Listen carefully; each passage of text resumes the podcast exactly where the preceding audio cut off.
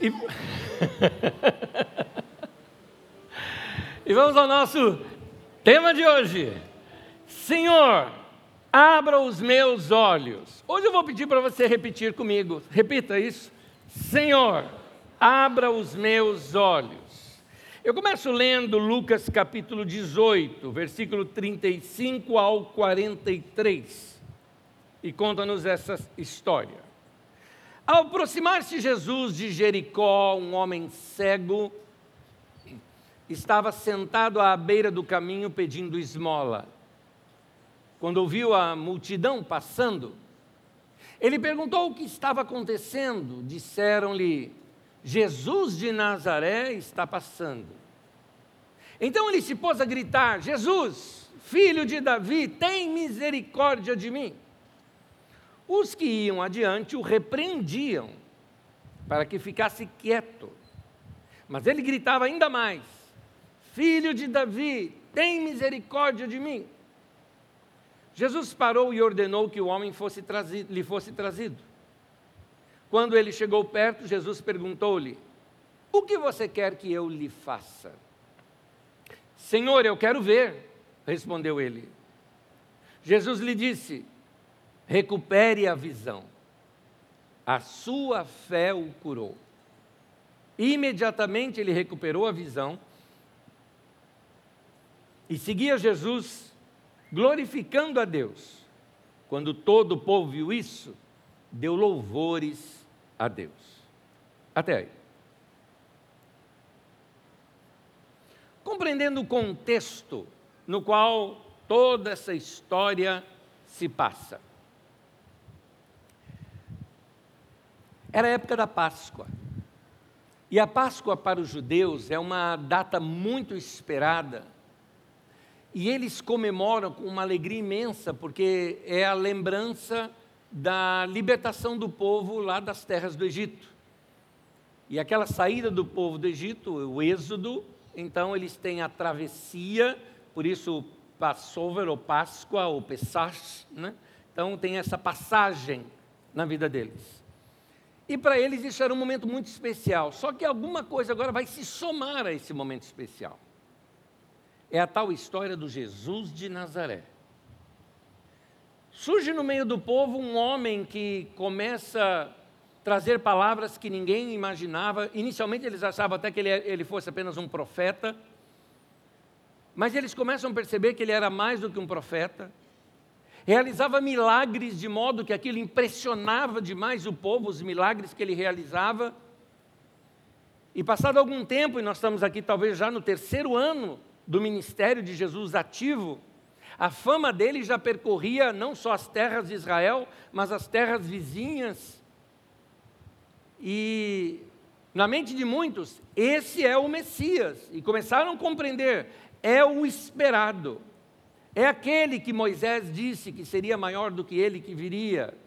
É aquele que Isaías profetizou. Então eles começaram a entender que este é, é, era o tal, inclusive aquele que Davi também falou sobre ele. Então começa a haver no povo uma expectativa. Agora, junta-se isso à mentalidade da época. Na mentalidade da época, eles entendiam o seguinte: o Messias vai ser um guerreiro libertador que vai nos libertar do império romano. Era essa a ideia deles. E Jesus está indo para a capital, para Jerusalém. Na Páscoa, quando se reuniam muitos judeus, já vindo com uma multidão junto com ele. Então havia na mente do povo: é agora. O golpe vai ser agora, o momento da tomada, a revolução, não golpe, a revolução, né? A revolução vai se dar agora. Alguns entendiam dele como Messias, como ele realmente se apresentou como Messias, como aquele que é o Filho de Deus, que tem uma mensagem diferente, mas eles ainda estavam pensando em termos de libertação física. E ele vai passar por Jericó. Imagine isso na mentalidade daquele vilarejo. Jericó ainda não era uma cidade muito grande nesse exato momento. Né? É, Jericó é, é, vai receber o Mestre. O Jesus de Nazaré vai passar pela nossa cidade aqui. Abrindo um parênteses aqui para entendermos um pouquinho Jericó. Jericó é a cidade mais antiga do mundo que se tem é, habitação até hoje. Não cidade que já existiu e não existe mais. Jericó ela é de mais ou menos 9 mil antes de Cristo, ou seja, 11 mil anos atrás. E ela já foi habitada diversas vezes, mais ou menos uns 20 povos já passaram, é, já populacionaram Jericó. Uma outra curiosidade de Jericó, vocês podem notar aqui é, cenas de Jericó, Jericó moderna de hoje, né? Aqui também, mas numa perspectiva das montanhas ao redor, dá para notar que essa imensa planície, e o detalhe dela é que ela fica a 270 metros abaixo do nível do mar. Ela era conhecida também como cidade das palmeiras, muito arborizada, uma cidade linda, muito bonita. Uh, e havia, como houveram muitos assentamentos em Jericó, havia assim a Jericó mais antiga, quase que um vilarejo muito próximo do outro, como se fosse um bairro próximo do outro, um terreno, um território sem habitação e depois a cidade nova. É por isso que você vai encontrar nos evangelhos essa mesma história dizendo, ele entrando em Jericó, na outra história está, ele saindo de Jericó, é porque ele saiu da velha e entrou na nova. É isso. Agora acontece uma coisa. Ah, como costume no povo da época, quando sabiam que uma grande autoridade, uma pessoa importante viria na sua cidade, juntava-se rapidamente os líderes da cidade, um povo representativo, e iam até o encontro da pessoa fora da cidade, para fazer uma espécie de um cortejo com ela, entrando pelos portões da cidade. Isso é uma forma de boas-vindas para uma pessoa muito importante. E o povo fez isso com Jesus. Imagine então o povo sabendo, Jesus, o tal Jesus de Nazaré, ele tá, vai passar pela nossa cidade, está indo para Jerusalém. Ele, na mentalidade deles, ele é o Messias, não é? E se for, se for, ele vai ser o próximo rei. E esse próximo rei vai passar na nossa cidade. Então vamos recebê-lo bem. Então foram para receber Jesus e introduzi-lo na cidade. Nos portões da cidade, quando a gente fala dos portões da cidade, é o lugar onde geralmente ficavam as autoridades da cidade. É, é uma espécie assim, logo após o portão principal, você tem como se fosse um grande espaço de praça, assim. É o melhor local da cidade. Ali é onde passa todo mundo e nesses portões também ficam pessoas autorizadas, você vai entender isso comigo mais adiante, a pedir as esmolas. Não era qualquer pessoa que podia chegar pedindo esmola. Aliás, nem se pedia esmola, mas eu vou falar dessa maneira e depois você vai entender melhor no texto. Ali foi colocado um homem, cego. E este homem ficava uh, gritando, ele sabia que Jesus estava passando por ali. É aquela história, não posso perder essa oportunidade. O Jesus de Nazaré, o Cristo, né? Messias e Cristo, é a mesma palavra, o Cristo está é, passando aqui agora. Já ouvi dizer que ele curou muita gente. É assim, é a minha chance.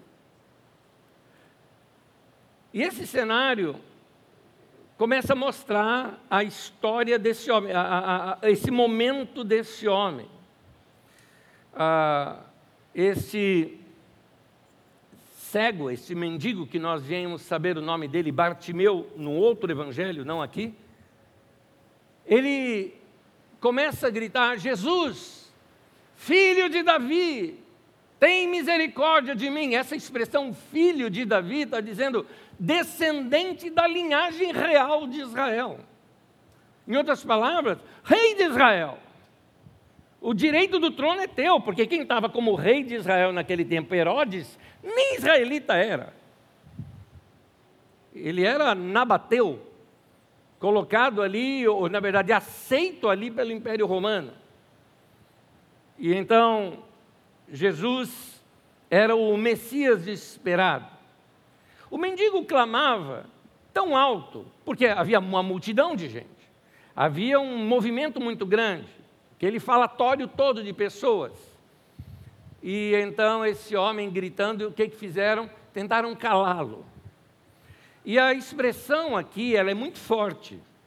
Não é apenas assim, tipo, fica quietinho. Não, não é isso, não. É como se chegasse assim para ele e falasse cala a boca, meu.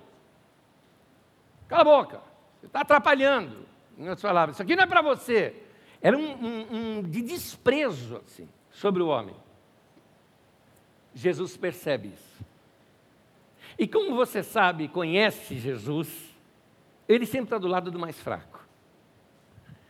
E a surpresa está em que, com todas as autoridades da cidade ali, com o povo ali ao redor dele, o povo, algumas pessoas tentando fazer calar um mendigo, é o mendigo que tem, vamos dizer assim, uma audiência com ele.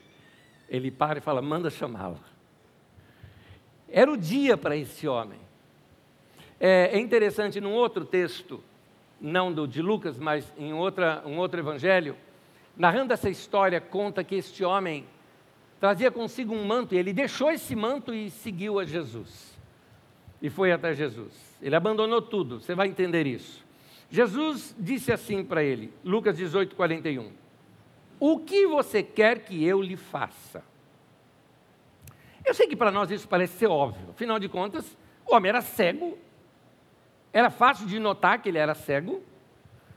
Perguntar o que você quer que eu lhe faça parece óbvio. Para nós, sim, não naquela cultura. Por que razão?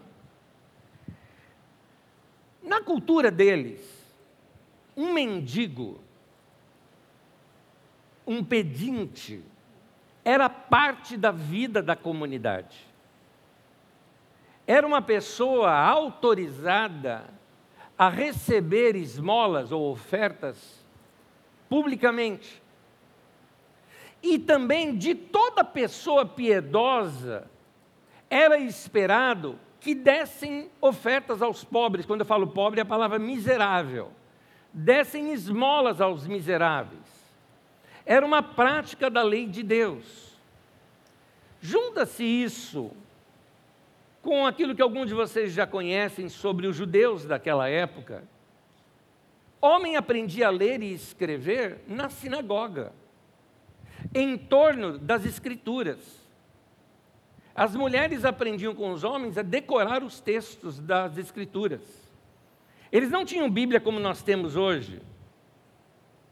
O que haviam eram alguns rolos, alguns, não todos, principalmente em lugares uh, pobres, uh, sinagogas de lugares pobres, eles deveriam ter, no máximo, a Torá, que são os cinco primeiros livros da Bíblia, profeta Isaías e mais algum outro. Somente aquelas mais ricas tinham todos os rolos de todos os livros. E ninguém tocava naquilo. Então a leitura era feita na sinagoga e o povo prestava muita atenção àquela leitura, afinal era palavra do Senhor. E eles decoravam aqueles textos. Portanto, eles ouviram muitas vezes os textos que falam do cuidado dos pobres. Eu relacionei só alguns aqui para vocês, tem muitos, muitos. Devo ter aqui relacionado para vocês talvez um vigésimo só do que a Bíblia trata sobre esse assunto. Vamos ver alguns textos juntos aqui. Provérbios 14, 31. Quem explora o necessitado insulta o Criador mas quem é bondoso para com o pobre, honra a Deus. Provérbios 22, versículo 9. Quem é generoso será abençoado, pois reparte o seu pão com o pobre. Provérbios 19, versículo 17. Ser bondoso com os pobres é emprestar ao Senhor ele nos devolve o bem que fazemos. Você já ouviu isso em ditado popular? Quem dá ao pobre ao Senhor empresta. Não é ditado popular, virou popular porque copiaram da Bíblia. É Bíblia Sagrada isso. É esse o texto. Versículo, capítulo 21, versículo 13. Quem fecha os ouvidos ao clamor dos pobres, também clamará, e não terá resposta. Provérbios 28, 27. Quem dá aos pobres não passará necessidade, mas quem fecha os olhos para não vê-los, sofrerá maldições. Provérbios 29, 7. Os justos levam em conta o direito dos pobres, mas os ímpios nem se importam com isso. Me chama a atenção aqui dois trechos em 21, 13, quando fala quem fecha os ouvidos para o clamor do pobre, e 28, 27, quando fala uh, quem fecha os olhos para não vê-los. Uma irmã na nossa comunidade me contou a seguinte história dessa semana. Ela estava num lugar aqui em Osasco, foi estacionar o carro, com esse solzão que tem, imagina, né? Você quer logo sair do seu fresquinho, entrar, na, no caso era acho que uma farmácia, entrar logo lá por causa do calor. Mas do lado de fora, muito próximo do carro, tinha um homem que provavelmente iria abordá-la para vender alguma coisinha. E ela falou, uma reação natural minha, não quero falar com ninguém, não quero ser abordada, quero entrar logo. Entrou logo, fez a compra que tinha que fazer, e na saída deu aquela driblada para o cara não chegar abordando para vender. E foi embora. No meio do caminho, se sentiu mal. Olhou para o seu coração e viu que seu coração era mal. Porque pensa que, você acha que aquele homem queria estar ali debaixo daquele sol quente vendendo naquela hora? Não é por necessidade que a pessoa está ali? E outra, está trabalhando. Não é nenhum vagabundo. É alguém que está ali por uma razão, talvez até se sustentar ou sustentar a família. E ela sentiu mal. O que ela fez? Voltou. Fez o certo. Voltou, e já estava longe, voltou, e lá era ruim de parar, tinha que dar uma volta grande para chegar no lugar. O bom foi que, voltando no lugar, o homem ainda estava lá. Desceu, falou com ele, estava vendendo paçoquinha. Me dá dez. Nossa, tudo isso? Sim. E deu a mais o dinheiro. Falou, olha, eu não tenho troco. Falou, não, não é troco, é investimento no seu negócio. É isso. Abriu o sorrisão lá no homem, e aquele alívio no coração. Agora eu fiz o certo. Eu estou contando uma história que pode ser a minha ou a sua. Quantas vezes nós já não fizemos aquilo ó, no vidro do carro? Ó, subir o vidro do carro para não ser abordado? Ou aquela desviada daquela criança? Eu sei que alguns são pedintes, eu sei que alguns vocês acham, ah, são drogados. A gente sabe julgar, vamos ser sinceros, a gente sabe julgar. A gente conhece. Tem uns que chegam bêbados para a gente. Você não vai dar dinheiro porque você vai levar o cara para bebida. Mas você pode dar comida. Isso você pode dar. Mas cá entre nós, é, esses textos têm que falar com a gente. Ou vocês acham que esses textos que eu li aqui são só para o povo judeu lá do passado? Não é, é para nós essa palavra. Muito bem, agora eu volto para a história. Esse povo tinha isso em mente. Era a época da Páscoa e isso desperta ainda mais, no bom sentido da palavra religiosidade, a religiosidade das pessoas. Despertou ainda mais. Era uma época uh, uh, de, de se ligar mais em Deus, a Páscoa estava ali, era uma época memorável. Eles faziam leituras ao longo da semana uh, nas sinagogas para que o povo se preparasse para esse dia da Páscoa. E aí então ali tem no caminho um mendigo. O mendigo naquele tempo, uma coisa importante, tem uma diferença do mendigo daquele tempo e o nosso. Primeiro, daquele tempo ele era autorizado a estar ali. Ele teria que passar por uma vistoria por sacerdotes ou lideranças sanitárias do povo, que davam para ele uma capa que o identificava. Este homem realmente é necessitado, é um pedinte. Então, e as pessoas eram pelos próprios textos das Escrituras, incentivadas a dar, a dar em esmolas, a ajudar essas pessoas. Então temos aqui duas situações. Diferente dos nossos, ele não aborda a pessoa pedindo dinheiro. Ninguém chegava assim e falava, dá uma esmolinha, por favor, e aí você dá uma esmolinha a pessoa, muito obrigado. Não, não era assim. Inverte isso daí. Eles, na verdade, te desafiavam. Dê para Deus. Porque quem dá ao pobre está dando para Deus. E Deus é que vai pagar a recompensa para você. Você que vai ser abençoado ao ajudar o pobre. É como se ele falasse: Eu estou te dando uma chance de você ser abençoado. E tem mais. Se você desse uma esmola para aquele pobre, eu vou contar uma coisa que eu mesmo vi, depois eu, eh, em seguida eu conto. É, se você desse uma esmola àquele pobre, ele iria estender a mão para você e dizer assim: você será abençoado na sua entrada, na sua saída, bendito será a sua família, Bendito serão suas amizades. O pão nunca vai faltar na sua casa. E esse homem pronunciava essa bênção em voz alta, de modo que quem desse ali uma contribuição, até as pessoas da sociedade iriam falar ali, então, homem justo, e está sendo justamente abençoado. Era assim naquela comunidade, era assim naquela cultura. Eu estive numa região muito próxima do Oriente Médio, no norte da, uh, numa região noroeste ali da nordeste da África, e era um, um lugar com muitos muçulmanos.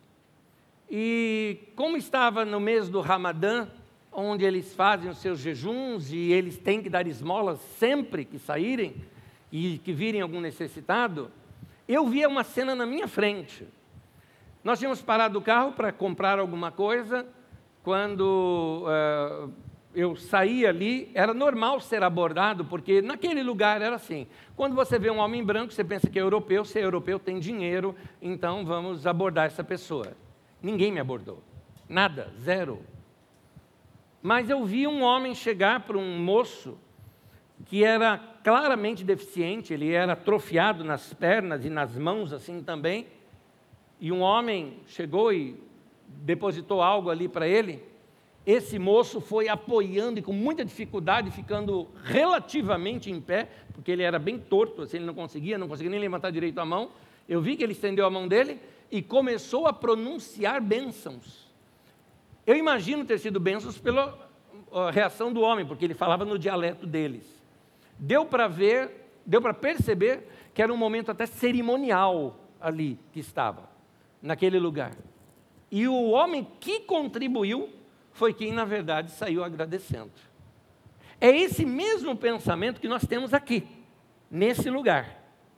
E então, ah, essa profissão do mendigo ela era regulamentada. O homem tinha uma capa que o identificava. E agora, Jesus chega para esse homem e faz uma pergunta para ele. Lucas 18, 41, Jesus pergunta assim: O que você quer que eu lhe faça? Segunda parte eu falo daqui a pouco. Ah, mais um detalhe do texto. O cego da história, ele não tinha nenhuma formação, ele não tinha nenhum treinamento e nenhuma experiência de trabalho. Pensa comigo, ser curado para ele era um risco. Tudo bem, ele seria curado, mas agora ia se sustentar como? Ele não teria dinheiro, não teria, ele não tem profissão. E nós estamos falando de uma região muito pobre. Nós estamos falando da periferia, da periferia, da periferia do Império Romano. Trabalharia com o quê? Como ele se sustentaria? Não seria melhor se manter cego e, e ter o seu trabalho legalizado, né? A, a sua renda, garantir a sua renda? Eu disse isso por causa dessa pergunta de Jesus. Por isso que Jesus pergunta para ele: O que você quer que eu te faça? É importante essa pergunta. É, Lembro-me de um, de um homem que, que me contou isso, é um homem que foi muito usado com cura divina, e no lugar onde ele estava, as pessoas vinham para pedir para ele orar, estava até uma fila ali, e chegou uma pessoa é, é, que era é, claramente ali deficiente, era aleijado, e veio até ele, e no momento ele sentiu de perguntar: O que você quer que eu te faça? Ele falou: Eu estou com uma dor de cabeça, queria que você orasse pela minha dor de cabeça. Tá bom, orou pela dor de cabeça, passou a dor de cabeça dele, e ele voltou do jeito que ele estava. É interessante esse diálogo. Nesse caso, Jesus pergunta para o homem: O que você quer que eu te faça? Porque talvez o que aquele homem queria era apenas assim, uma esmola. O senhor é filho do rei, né? o senhor é descendente do Davi. Ou, sei lá, quando o senhor assumiu o seu trono, tem um lugarzinho lá para mim melhor? Sei lá, qual era a misericórdia que ele estava pedindo? Mas esse homem responde: volta o texto ali para mim. O que você quer que eu te faça? Jesus perguntou. Ele respondeu: Senhor, eu quero ver. Eu acho interessante que tem uma versão antiga siríaca, a gente chama de peshita. É, o siríaco é muito parecido com a língua no qual eles falavam na Judéia nesse tempo. A Judéia se falava o aramaico. O aramaico moderno seria o siríaco. Então, uma versão siríaca, ela traz muito da, de como provavelmente aquilo foi conversado ali. O nosso Novo Testamento é escrito em grego, já é escrito numa outra língua. Mas o siríaco traz um pouco disso. E na versão siríaca desse texto, quando ele pergunta o que você quer que eu te faça, o texto está assim: Senhor, eu quero ser curado para que eu te veja. É isso. Eu quero ser curado para que eu te veja. É, é interessante isso, porque olha qual era o coração. Esse texto, na verdade, revela o coração daquele homem. O coração daquele homem é o seguinte: escuta, Israel passou muitos anos, aliás, literalmente milhares de anos, esperando a vinda do tal Messias. O Messias chegou, o Messias está aí. Aquilo que os nossos pais no passado ansiavam ver, ele está aqui. E tem mais, ele está na minha cidade. E quando o Messias aparece, eu estou cego. Então, Senhor, eu quero ser curado para que eu possa te ver. Era isso. Ele falou: Eu deixo tudo na vida para conhecer o Filho de Deus, para conhecer o Messias. Eu quero ver o Senhor. No passado aqui nós tivemos, numa, das, da, numa vez que comemoramos Páscoa aqui na nossa comunidade, tivemos um musical e uma das canções, o cego, essa história do cego é relatada naquela, naquele musical. E quando ele é curado, ele dizia assim: Como eu posso esquecer o primeiro rosto que eu vi? Não dá para esquecer o rosto de Jesus. Jesus termina dizendo assim em Lucas 18, 42: Então Jesus lhe disse: Recupera tua vista, a tua fé te salvou, diz na versão de Almeida, ou a tua fé te curou, diz na versão, nova versão internacional. Mas é mais do que isso, mais do que isso. Aqui nós temos uma palavrinha essa palavra é tão importante que ela aparece 102 vezes no Novo Testamento. É uma palavra grega chamada sozo. E essa palavra, difícil para nós traduzirmos ela. Então o tradutor trouxe essa fé e salvou. E aí nós, com o pensamento que nós temos, sempre de eternidade, de céu, de inferno, imaginamos, pronto, o homem foi salvo, vai para o céu. Não é isso que o texto está dizendo. Tanto que a outra versão prefere falar: não, ele foi curado, então a fé te curou. Mas é mais do que isso. Porque essa palavra, ela significa algo assim, nós não temos uma, uma, um sinônimo para ela aqui em português, eu tenho que explicá-la. Ela significa, significa você viver a plenitude, o melhor da vida que você possa viver. Ou seja, salvo de tudo, liberto de tudo, é, curado de tudo, pleno para a vida. Como os judeus não tinham ainda a ideia de céu e tudo mais, porque isso é uma ideia que vem com o cristianismo, depois da ressurreição de Jesus que nós começamos a pensar nisso. Então, nesse tempo para eles, bênção de Deus é uma vida longa aqui na terra. E Jesus não promete só uma vida longa, ele fala vida abundante, vida plena. Então, homem, a tua fé te colocou no caminho onde você vai experimentar o melhor da sua vida agora. É isso, é isso que ele promete. Então, meu irmão, esse texto não está nas Escrituras Sagradas somente para narrar uma história bonitinha para a gente contar para os nossos filhos. Esse texto, na verdade, está nas Escrituras Sagradas para falar comigo e com você de que os nossos olhos também precisam ser abertos para algumas coisas, para experimentarmos o melhor de Deus na nossa vida. Tem muito ainda para a gente experimentar. Por isso os nossos olhos precisam ser abertos. É aí que entra o tema de hoje. Senhor, abra os meus olhos. Eu quero fazer três orações com vocês. Em cada uma dessas três orações, nós vamos orar e eu vou explicá-las. Primeira, Senhor, abra os meus olhos para eu enxergar o meu comodismo. Vamos, você tem coragem de orar isso junto comigo? Vamos lá? Senhor, abra os meus olhos para eu enxergar o meu comodismo. Este homem, embora cego, já estava com os olhos abertos e que ele não poderia se acomodar naquele tipo de vida que ele estava vivendo. Porque quem está acomodado normalmente não nota que está.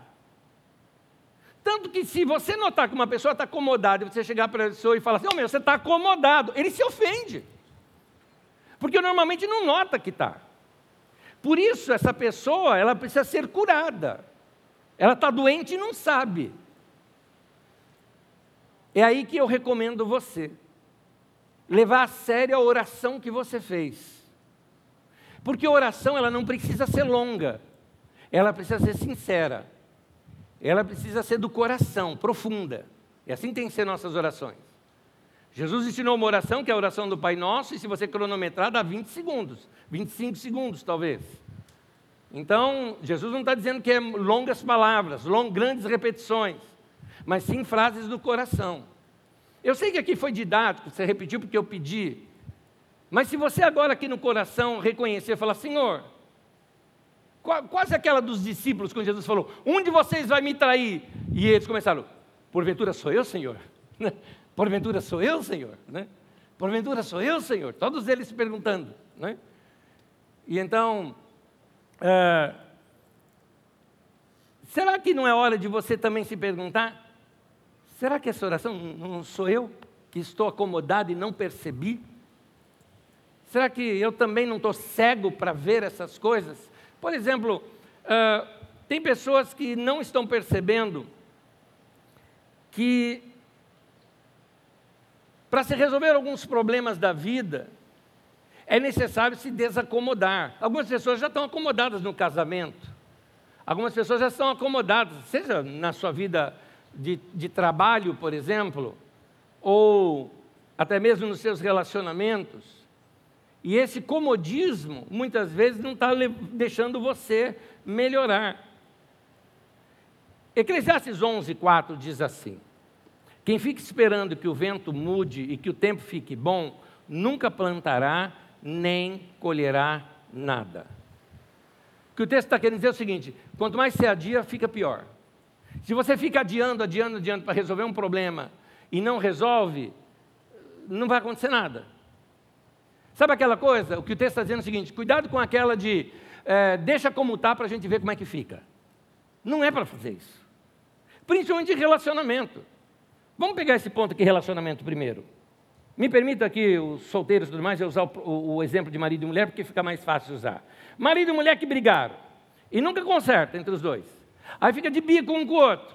Aí daqui a pouco faz a chamada guerrinha do silêncio. Meu Deus do céu, guerrinha do silêncio não resolve. Enquanto você não chegar, chamar, vamos conversar? Vamos. Vamos acertar aqui? Vamos. Enquanto você não fizer isso, não vai resolver. Tem uma historinha que se conta sobre Guerrinha do Silêncio que é mais ou menos assim. Então o homem, ele não conseguia acordar cedo, né? ele, ele tinha sono muito pesado. Quem acordava ele era a mulher, ela punha o relógio para despertar acordava ele. E aí eles estão em guerrinha de silêncio. Então ele deixa um bilhetinho lá para ela. Por favor, coloque o despertador às seis horas da manhã, porque eu preciso ter um compromisso logo cedo. E daqui a pouco ele passa o tempo, ele dormiu, quando ele olha assim, acorda assim, olhou no relógio, oito e meia da manhã. Ele agora é assustado. Perdi a hora, era importante. E ele já ia brigar com a mulher quando ele viu um bilhete do lado do, do criado mudo dele. E lá estava escrito: são seis horas da manhã, acorde. Guerrinha de silêncio não adianta. Tem que chamar para conversar. É assim também quando a gente precisa resolver algumas coisas da vida. Por exemplo, se você está com a vida, sua vida financeira, ela está enroscada. Ou se você percebe, está apertado esse mês, vai ficar mais apertado no mês seguinte. Querido, que hora que você vai parar para fazer conta e começar a fechar as torneiras? Fala, olha, eu tenho que cortar isso aqui, eu tenho que cortar isso aqui, eu tenho que cortar isso aqui. Olha só, eu tenho aqui uh, uh, cinco provedores de filme aqui, sendo que eu assisto um só não é? Olha isso comendo o seu dinheiro. Tem hora que você tem que parar. Enquanto você não tomar uma atitude e ficar no comodismo, isso só vai adiar o problema. E muitas vezes, quanto mais se adia o problema, maior ele fica. Tem uma palavrinha que define isso, é uma palavra não muito usada, mas ela define bem isso, chama-se procrastinação. O que é procrastinar? Empurrar com a barriga. Deixa como está, que vamos ver como é que fica. Então, o problema é que a vida nos treina para o comodismo. Se você perceber bem, seus pais, seus professores na escola, próprio sistema escolar, eles vão te empurrando para o automaticamente, porque você passa de ano. Passa de ano, tudo mais, vai lá, o ensino médio, daqui a pouco você vai para a faculdade, tudo empurrando, você vai, é normal. Aí chega um dia que acabou a faculdade, ou acabou sua, sua posse, acabou, não tem mais nada que te empurra, agora é com você. E como a pessoa não foi treinada a se virar na vida, muitas vezes é nesse momento que ela começa a patinar. E aí tem informação, tem tudo, mas ela não tem mais iniciativa, porque não foi treinada a tomar iniciativas. Meu irmão, acorda! Faz por merecer o seu crescimento. Seu crescimento depende de você, não vai cair do céu. É você que tem que lutar, que tem que batalhar.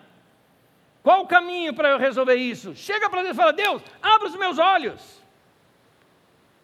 Abra os meus olhos para me tirar do comodismo. Meu irmão, está na hora de você crescer. E com, eu, às vezes eu costumo usar essa expressão, crescer para os lados. O que é crescer para os lados? Ampliar tua visão, ampliar tua visão de vida. Tua vida talvez seja muito pequenininha, sabe, é, avestruzesca que eu chamo, né? Cabeça da avestruz lá dentro do buraco, só vê aquele mundinho. Amplia, meu irmão. Vai ler. Leitura é uma coisa que amplia a mente da gente. Olha, é importante ler livros que nos ensinem, é importante ler livros que nos, sejam, nos dão cursos, é importante, mas não é desse que eu estou falando, não. Estou falando de você ler mesmo um romance, uma história policial ou algo parecido. Mas por quê? Porque isso desenvolve algo em você chamado imaginação. Vai ampliando, sabe? Você começa a ver o mundo de, de maneira diferente. Gente, olha só. Já fui no Azerbaijão, no Nepal, montanhas do Himalaia, algumas regiões da Itália, uh, uma região também uh, ao norte da Ásia, muito próximo ali da Sibéria. Uh, nenhum desses lugares eu fui pisando os meus pés lá. Foram os livros que me levaram. Quando você lê, você amplia. Você começa a ter novas culturas. Lembro-me uma vez que eu estava dando uma aula sobre Éfeso.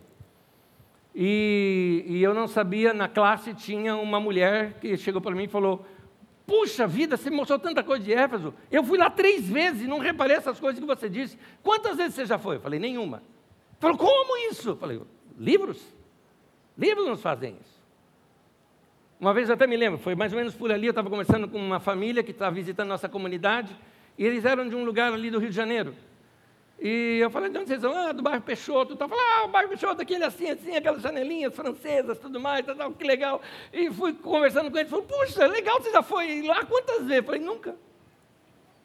Mas como você sabe? Livro. Eu estava lendo uma história, o cara descreve a história naquele lugar e eu ampliei, gostei. Isso te dá cultura, te dá amplitude, aumenta a sua capacidade de conversar com as pessoas. Meu irmão, vai se ampliar, meu irmão. Eu vou falar uma coisa aqui que muito religioso não vai gostar, tá? E eu não gosto de gente que é fanático religioso. Eu quero que você se amplie. Meu irmão, vá assistir uma boa peça de teatro. Vai, ouvir um, vai assistir um musical. Vai ampliar a sua área cultural. Tem gente que fala, Ih, essa igreja é desviada mesmo, né? Esse pastor, vim falar para a gente ali jejuar, orar. Meu irmão, jejua, ora e vai no teatro. Qual é o problema? Faz tudo, não é? Mas assim, amplia, meu irmão. Planeja suas próximas férias. Vai fazer uma viagem gostosa, num lugar cultural, num lugar diferente. Você sempre vai para o mesmo lugar, para a mesma casa lá, para o mesmo, mesmo sítio. Meu irmão, amplia. Vai ver coisa diferente. Vai ler um livro diferente. Vou falar uma coisa que agora, agora é de mim que eu estou falando. Vai estudar história. Se tem uma coisa que me fascina, é estudar história. Como é gostoso! Conhecer a história passada, conhecer as histórias que trouxeram uh, uh, o mundo até nós, você amplia o seu conhecimento, a vida fica melhor, fica mais ampla. Nós precisamos pedir para Deus, Senhor, abra os meus olhos para eu enxergar o meu comodismo. Se Deus responder essa sua oração, Ele vai te dar as chances de você ampliar esse seu conhecimento. Eu tenho certeza. Eu te dou pouco tempo para você se sentir já uma nova pessoa. Segundo, segunda oração. Ora comigo. Eu falo primeiro, depois você. Senhor, abra os meus olhos para uma vida de oração. Vamos falar juntos agora? Senhor, abra os meus olhos para uma vida de oração. Queridos, pensa. Eu vou usar a palavra que é inadequada, tá? A palavra mágica. É inadequada, mas é a melhor que eu tenho nesse momento. Pensa na mágica da oração.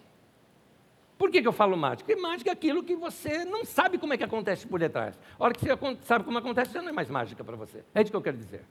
Porque pensa nisso. Você fala com um ser que você não está vendo, mas você sabe da existência dele. Você sabe que ele é maior do que você, Deus. Você percebe a existência dele, você é fruto da existência dele. Mas esse ser enorme, maravilhoso, incrível, indescritível, esse ser que é Deus, te ouve. E você ali no secreto do teu quarto faz uma oração, sem ninguém ter ouvido. E esse Deus te responde. Cada oração respondida é um milagre. É isso que eu falei, a mágica da oração. É fantástico. Meu irmão, ore todos os dias. Fale com o teu Deus todos os dias. Tenha uma conexão com o teu Deus todos os dias. Entenda que se você quer ser criativo, você precisa estar plugado no seu Criador. Porque é do seu Criador que vai vir a sua criatividade. Tua vida vai ser diferente. Dou um exemplo para isso, por exemplo, eu vou dar um exemplo aqui, muito prático que eu vi. Uma vez eu estava, eu estava nos Estados Unidos e eu fiquei hospedado na casa de um homem, me colocaram ali para ficar hospedado na casa de um dos membros da igreja. E este irmão era um homem muito rico, uma casa maravilhosa, um jardim, um pomar na casa, uma coisa linda assim. E ele era dono de banco. E acordei muito cedo por causa do fuso horário, e acordei muito cedo. A gente tinha que levantar perto de 8 da manhã ou sete e meia, acordei umas 5 da manhã, acordei. Perdi o sono, tomei meu banho, fui lá e ele gentilmente tinha deixado para mim já um pote de café, para eu fazer café, porque ele sabia que brasileiro gosta de café no, pela manhã. E eu lá fiz o meu café deliciosamente, enchi aquela canecona de café, e eu falei, eu vou lá no jardim dele tomar lá fora. E olha que eu estava indo, eu vi, foi passando por uma salinha, só vi o pezinho dele assim, cruzado, né, como alguém está sentado. Falei, sim, acordei o dono da casa. Já cheguei pedindo desculpa. Irmão, querido, desculpa se eu fiz algum barulho lhe acordei. Ele falou, não, de maneira alguma. Não foi, não. Eu que eu hoje propositadamente precisei acordar mais cedo. Ele falou, hoje é o dia mais importante da minha vida profissional. O meu banco e mais outros dois bancos, nós vamos fazer uma fusão. E hoje é o dia das decisões. Eu preciso tomar as decisões mais acertadas da minha vida hoje.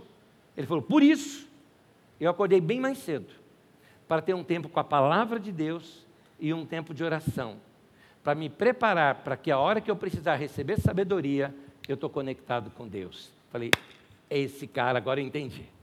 Entendi o sucesso dele. Meu irmão, isso funciona para mim e para você também. Aproveita agora que está um tempo de calor e você está acordando mais cedo. Fala a verdade, está todo mundo acordando mais cedo, não é mesmo? Você não aguenta ficar na cama, não é? Então aproveita que você está acordando mais cedo e muda os seus horários. É, aproveita esse momento da manhã para um tempo de oração, para um tempo de comunhão com Deus, um tempo de leitura da palavra para você aquecer o teu coração e preparar o teu coração, como eu disse aqui, para você estar conectado com o Criador, para ter criatividade para o seu dia. É desse momento de oração que você vai saber direcionar a sua vida, tomar as melhores decisões, os caminhos que você deve seguir. Nós temos falado muito sobre vida saudável aqui, você deve perceber isso. Se não tivermos práticas saudáveis, nunca iremos ter uma vida saudável. Você quer ter uma vida saudável? Tem que ter prática saudável. E aqui está uma delas, a oração. Vai fazer isso. Revendo aqui, primeira oração: Senhor, abra os meus olhos para enxergar o meu comodismo. Segunda oração: Senhor, abra os meus olhos para uma vida de oração. Terceiro e último: Senhor, abra os meus olhos para que eu veja as pessoas que eu tenho ao meu lado. Vamos falar juntos isso? Senhor, abra os meus olhos para que eu veja as pessoas que tenho ao meu lado. Sempre que você vai entrar numa nova fase da sua vida, com novas ideias, porque você vai ter um tempo de oração, você vai receber ideias. Dessas ideias, você vai querer fazer algumas, algumas coisas. Você fala, peraí, peraí, eu estou muito acomodado. Você vai resolver o problema número um lá. Eu estou acomodado. Então eu vou, vou fazer uma academia, vou fazer uma caminhada, vou tirar um tempo maior de leitura, vou fazer um curso. Olha só quanta coisa. Aí você começa a colocar coisas na tua agenda. Acontece que a tua agenda já está cheia. E se você não tirar alguma coisa da tua agenda e você coloca uma outra, como é que ela vai caber ali? Normalmente a gente tira da agenda coisas importantes que a gente não deveria tirar. Por exemplo, tempo com a família. Então, querido, repensa um pouquinho, busca comunhão com Deus e pede para que Deus abra os seus olhos para você ver as pessoas que você tem ao seu lado. Porque no final da sua vida, não é o quanto você tem na conta bancária que vai te importar, é quem você tem do teu lado que importa. Planos, finanças, mais trabalho, horas extras, eu pergunto, para que tudo isso? Ou melhor, a pergunta, para quem tudo isso? O que, que adianta, meu irmão, ter mais dinheiro e não ter com quem gastar? Precisamos de comunhão, de relacionamento, é isso que nos preenche. Quem é pai, quem é mãe aqui, vai ter tempo com seus filhos marido e mulher, noivo, noiva, namorado e namorada, vão sair junto, mão dada, se beijar, se conhecer mais, conversar mais, sair para comer junto, rir junto, assistir uma coisa junto. É uma delícia. É isso que vale na vida. A vida que Deus nos deu está aqui para a gente viver. Se é para a gente ir para o céu, uma hora Ele leva a gente para lá. Enquanto estamos aqui, vamos viver melhor a vida que nós temos aqui. Pais, vão brincar com seus filhos. Filhos adultos vão visitar os seus pais. Separa tempo. Ah, eu não tenho tempo. Minha mãe fala muito. Ah, ela já está idosa, ela quer mais tempo. Dá tempo para ela. Algumas vezes eu vou em funerais e vejo pessoas chorando. Tem dois tipos de choro. Tem aquele que é de saudade. Essa tristeza da saudade outros são de remorso. Por que, que eu não dei mais tempo? Então, meu querido, que seja choro de saudade.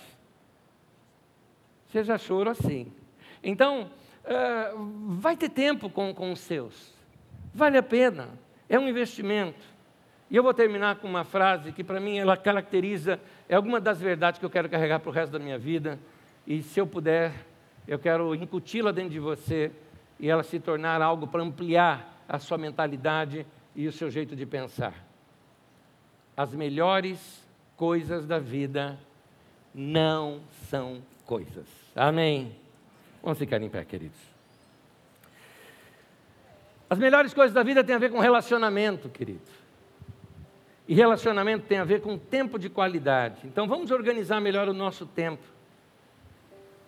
Para a gente produzir mais sorriso do que dinheiro para a gente produzir mais prazer do que cansaço, para a gente produzir mais amor do que estresse.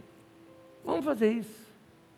Vale a pena a gente investir tempo da nossa vida com as pessoas que amamos. Tempo com os nossos amigos. Vocês têm amigos preciosos, ame-os.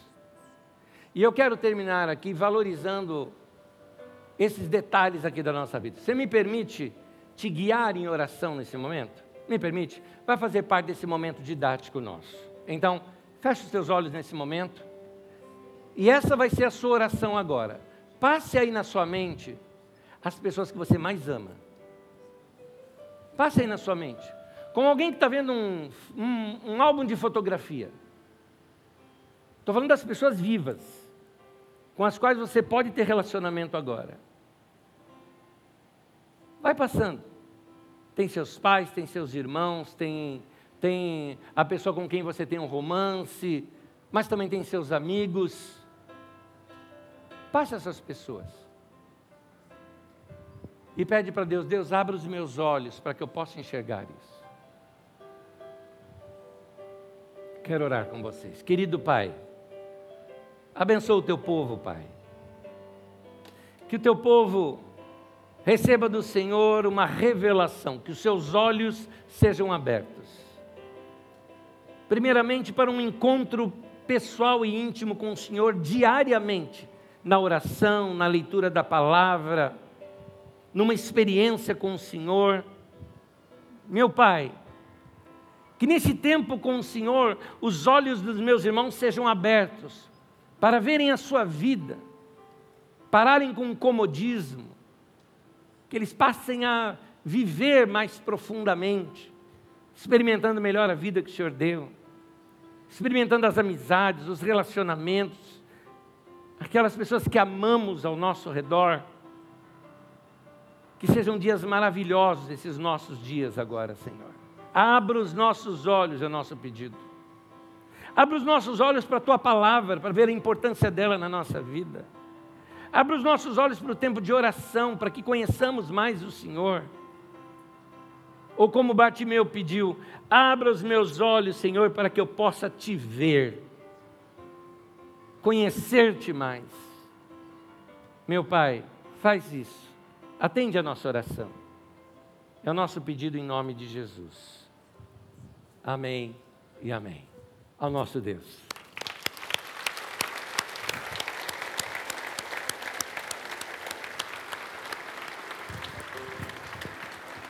Última coisa antes de terminar, lição de casa.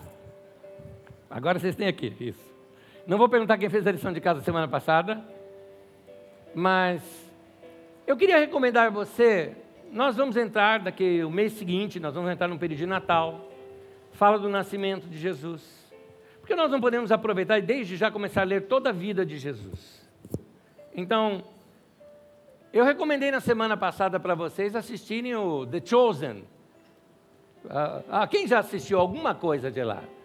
Assiste, gente. Assiste, vai lá, assiste. Você vai ver que é gostoso. O primeiro, ele está só construindo uma história. E outra, não seja teológico na sua mente quando você for assistir, tá? Lá tem um monte de erro teológico, não tem problema. É uma, é, é, é uma, uma releitura. E eu gosto da imagem de Jesus que ele nos passa. Vale a pena, vale a pena, assista, você vai gostar. Agora, vamos lá. Leia o livro de Lucas, o Evangelho de Lucas.